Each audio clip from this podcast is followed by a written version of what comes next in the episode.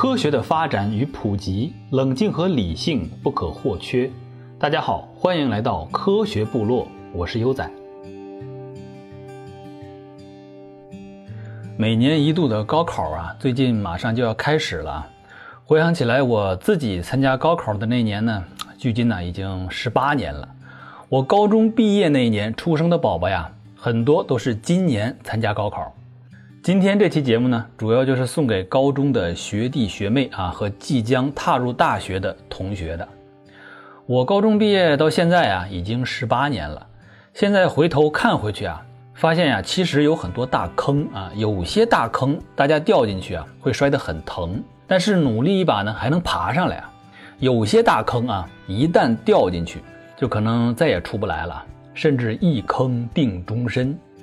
但是我们现在高中的教育啊，却好像并没有教大家怎么躲避这些大坑啊。今天呢，我们就来聊聊这些事儿。第一个大坑啊，就是在高中的这几年里啊，有很多同学啊，可能并没有明白自己在做什么啊，没有明白这个高中学习的本质。我当年就是如此啊，我当时非常的偏科啊，只喜欢数理化啊，尤其是物理，不喜欢其他科目，而且还非常的不忿啊。因为我们那个时候啊，九八年到零一年，很多高中呢都在宣扬自己是素质教育，而不怎么强调自己是应试教育。我当时就想啊，哎，你们这些个高中老师啊，你们知道我将来要干嘛呀？啊，我将来是要当物理学家啊，你让我学这化学干嘛呀？我也没想出国啊，你干嘛非得让我学英语呢？我也没想在文学上有什么造诣，你为什么逼着我学语文呢？我相信呢，现在的很多高中生啊，都有类似的想法啊，特别是偏科的同学哈。其实啊，如果你心中有这样的想法啊，这个是一件好事儿，说明呢，你对这个世界呀，对自己所处在的这样一个制度呢，有了自己的观点。也就是说啊，你自己的世界观呀，正在建立啊，你正在觉醒。在这方面啊，你们比那些唯命是从的同学们呢，走在了前头。有这样的想法呢，其实很正常。因为大家都在期望这个完美的教育制度啊啊，可以因材施教的教育制度，整个世界啊应该是不拘一格降人才啊。但是啊，大家要清楚的认识一点，这个世界上啊，目前为止啊还没有完美的教育制度。什么是完美的教育制度呢？呃，我还确实想过这个问题啊。比如说因材施教啊，按照同学们的个人的特长啊，充足完美的给予世界上最强大的教育资源。你比如说啊，呃，我学物理啊，那就让全世界最牛的物理学家啊，随时听候我的调遣。一道物理题不会了，打个电话，喂，哎，爱因斯坦嘛，啊，晚上到家里来一趟吧，啊，我有一道物理题不会，你教教我呗。你比如说我学政治啊，那就让全世界最风云的政治人物啊。都来给我支持啊！一道政治题不会了啊，打个电话，喂，习大大吗？呃，今天下班了，到我家里来一趟吧。啊，我有道政治题不会啊，您抽空给我讲讲吧。你看这样多好啊！习大大给你讲的政治题，你看哪个老师敢不给你满分？这样的教育啊，确实很完美啊。但是可能吗？教育资源啊，尤其是高等教育资源，在任何时代啊，任何国家都是稀缺资源。世界上任何的国家，无论它多么发达，都无法建立像这样资源绝对充足的教育制度。那你要是说，哎呀，制度不完美，那我也不妥协，我只挑选那些我爱好的科目学习啊，其他的都是浪费我的时间。如果你这么想啊，那你基本上就掉进了坑里了。教育制度啊，没有最好的，但是呢，有相对更好的。同学们，你试想一下啊，现在的高考啊。和很久以前的那些八股科举，你更喜欢哪个方式来考试呢？或者说啊，现在我们随便琢磨一种高考方式啊，比如说完全的市场化，大学的位置拍卖啊，谁出价高谁就得得到，你只要有钱，清华北大随便挑，这样的制度你喜欢吗？如果我们实行这样的教育制度啊，寒门子弟可能将永无出头之日。我们现行的中学教育啊，和这个高考的制度啊，起码在公平程度上啊，有着一定程度的保障。那么话再说回来啊，我们的高中学习到底是在干什么呢？大家可能都会回答说啊，哎，那是因为啊，为这个以后接受更高等的教育打好基础。对啊，这是其中之一。但是高中的学习呢，还有一个目的，就是为稀缺的高等教育资源进行筛选和分配。高等教育资源呢是非常稀缺的，它无法满足所有人的需求啊。一加一等于二，谁都可以教你，但是能教微积分的老师呢就不那么多了。能教如何解这个爱因斯坦场方程的老师啊，就更加的稀少了。那么，如何将这些稀缺的高等教育资源合适的分配给有这方面才能的学生呢？这个呀，也是高中教育的目的之一。所以啊，我们看啊，高中学习过程的本质之一呀，就是给各位同学们呢跑跑分儿啊，得分高的啊，在某些方面上讲啊，就说明你在高考的这些科目里啊有一定的天赋。那么稀缺的高等教育资源的选项呢，就更多一些啊。如果你得分低一些，那么高等教育资源的选项呢，就会少一些啊，甚至是没有。所以啊，如果你觉得啊自己在高中学习方面呢，啊这天赋还可以，还想要争取一下高中毕业后获得更优越的高等教育资源的席位，你呀就不要太怠慢自己那些不喜欢的科目。如果你说啊，我喜欢数学，我将来要当一个数学家。其他的我什么都不想学，那么现今的高考制度之下啊，你可能都没有机会去选择大学里的数学专业，任性的偏科啊，呃，留到大学以后再说吧。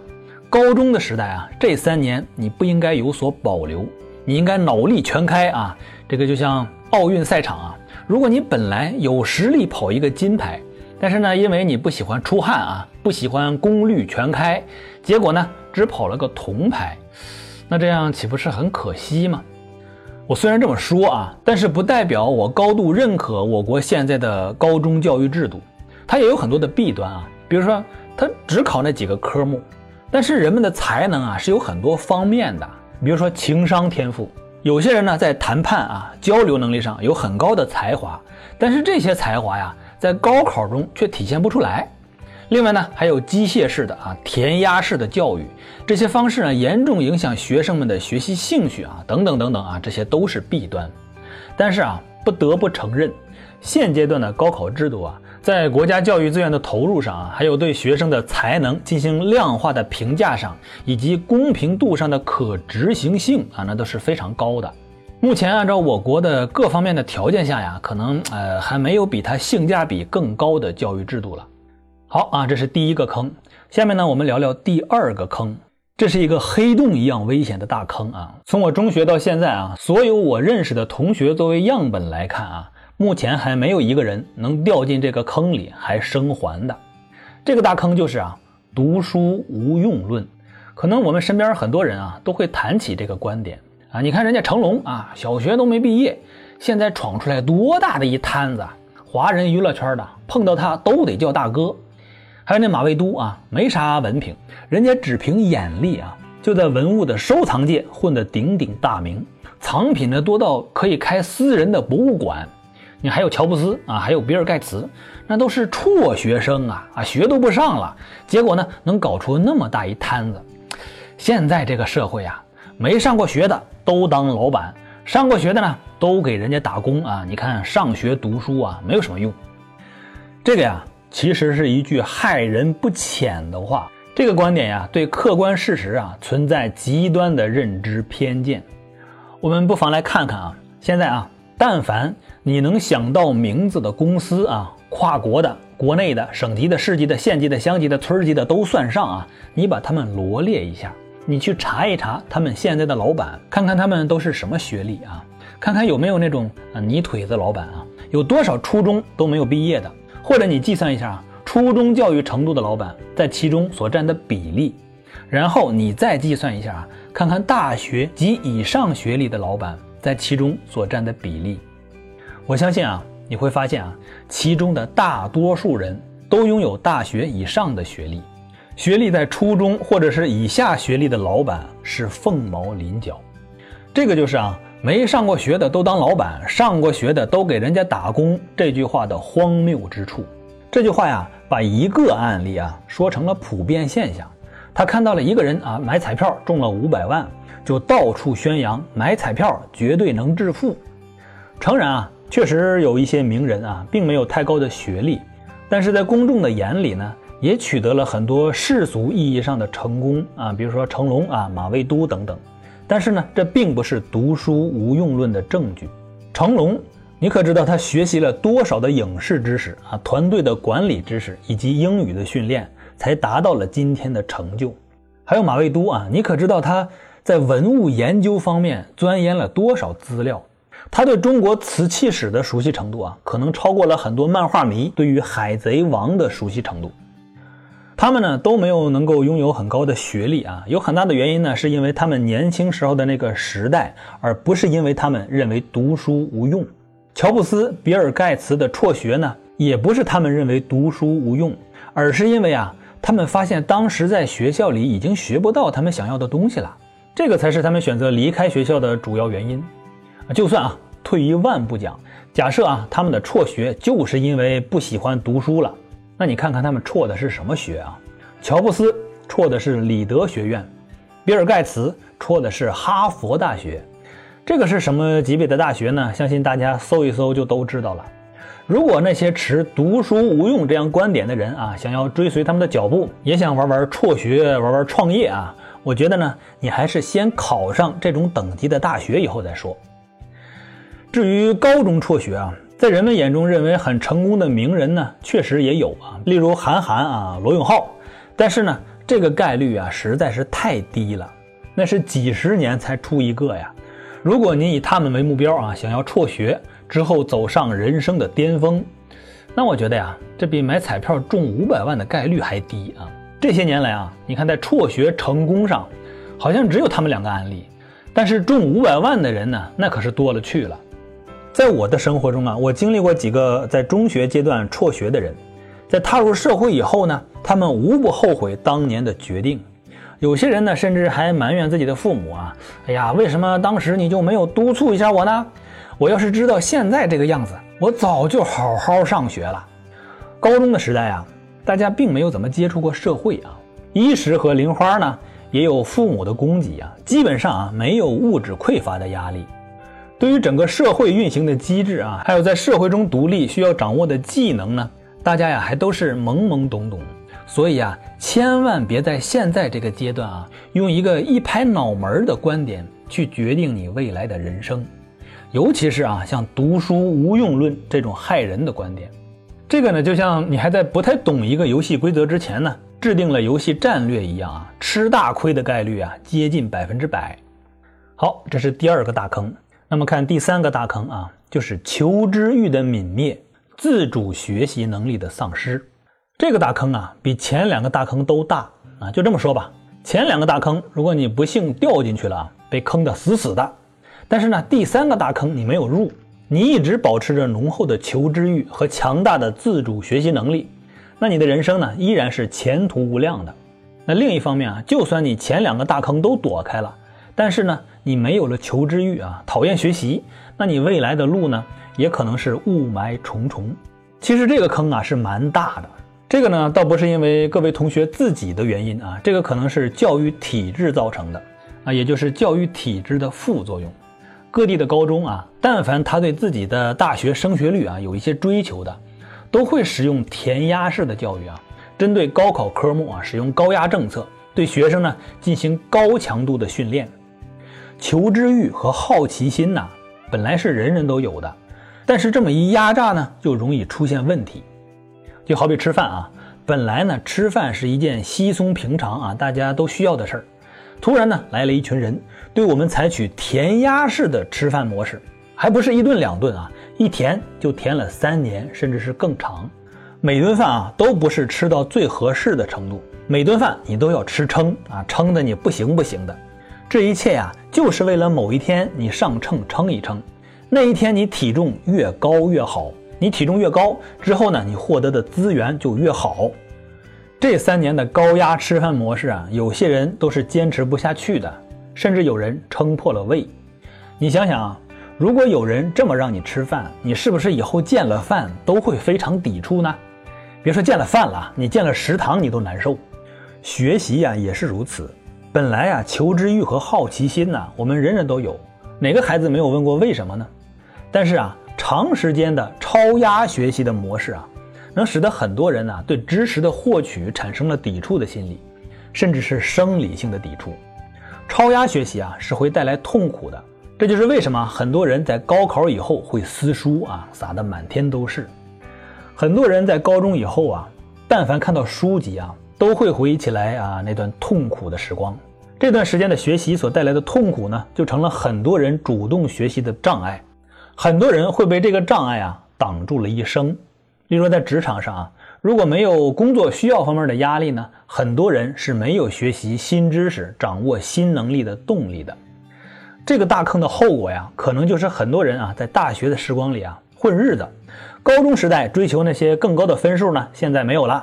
大学的时光里追求的是六十分万岁，六十一分浪费啊，只要及格就行嘛，不再追求卓越啊，不再精益求精啊，不再较真儿。智商和全球不平等这本书里介绍到啊，中国人的平均智商啊，在世界是名列前茅的，排名远高于欧美国家。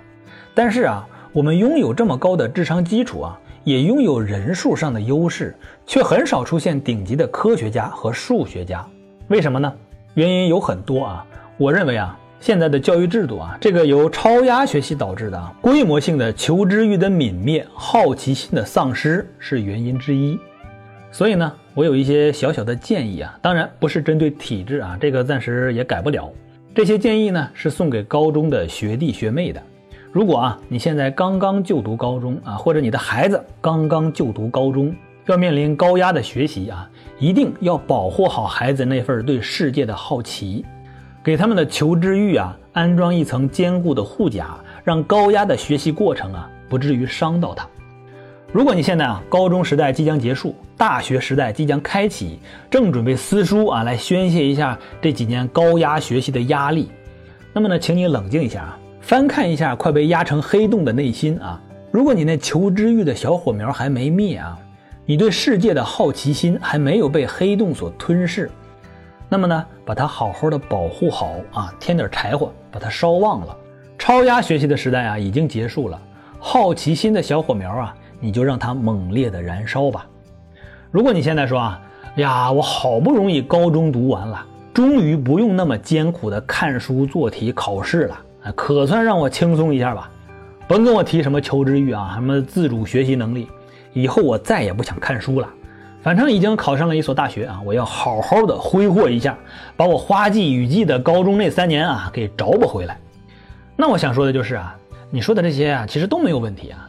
大学的时代啊，是很多美好的开始啊啊，该谈恋爱谈恋爱，该玩玩，有的是时间体验美好的青春。不过呀，对知识渴望的那种感觉呀。也没有必要一棒子打死，主动学习的能力啊，是日后你体验美好的青年、美好的壮年、美好的中年以及美好的晚年的一个有力的保障。拥有主动学习能力的啊，有求知欲的人呢，就像是一个人一直在爬山，无论他身处什么位置啊，即使是谷底啊，也是前途不可限量的。一个国家这样的人多了呀，不兴盛才怪呢。最后呢，我们总结一下啊。高中的时代啊，今天我们聊了三个大坑。第一个就是没有明白高中教育的本质，因此呢，有些同学就没有投入精力去学习。高中学习的本质啊，并不是给你提供专业技能的，没有哪个职业的专业技能啊是在高中学习中获得的。高中学习的本质啊，一方面啊是为接受更高等的教育打好基础，另一方面呢是为稀缺的高等教育资源进行筛选和分配。这是一个跑分的过程啊，分数高的人可以选择更多的、更稀缺的高等教育资源。如果说啊，你想要获得这些稀缺的高等教育资源啊，那就尽量让自己跑一个高一点的分数。如果你自认为是一块美玉原石啊，那么就秀出来，争取呢选择更好的玉雕师。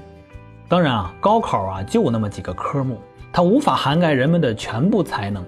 有些人拥有的那些超人的才华呀。并没有在高考的科目中啊体现出来，可能呢跑的分儿不高啊，无法选择特别好的大学，但是呀也没必要为此妄自菲薄啊，以后的路还很长呢，表现的机会啊有的是，而且人生呢它又不是一场比赛啊，没必要搞得很紧张。第二个坑啊就是认为读书无用，在高中啊或者是大学时代呢选择不怎么学习啊或者是辍学，读书无用论呢，是一个有很大认知偏见的观点。书籍知识啊，是人类的财富。从纵向来看啊，人类啊是因为有了文字书籍，才开始有了璀璨的文明。人类的历史啊，已经有几十万年了，但是人类的文明呢，也才几千年而已。这个都是因为有文字的出现啊，人们呢就可以把知识进行积累和传承了。横向的来看啊，如果你搜索那些世俗意义上成功的著名的企业家们，你会发现啊，极少有不经过读书学习而达到那个高度的。读书学习啊，不是没有用的，反而是最有用的。第三个坑啊，最大的一个坑，高压学习导致的求知欲的泯灭和主动学习能力的丧失。高压的高中学习啊，会使很多人啊失去了对读书的兴趣。失去了会主动为一个问题去寻找资料学习的能力，这个是一个非常大的坑。有很多人啊会掉进去啊，一辈子就待在了这个坑里面。主动学习能力啊，本应该是非常普遍的，但是在高中之后啊，开始大学生活的学生里，却成了一项啊非常稀缺的能力。原因呢有很多啊，但是目前看来啊，现状呢也没法迅速改变。希望学弟学妹们啊。注意保护好、培养好自己的那份主动学习的能力，这种能力啊，非常的宝贵。多了不说啊，起码在学业上和职业能力上啊，拥有它，你不会是平庸的。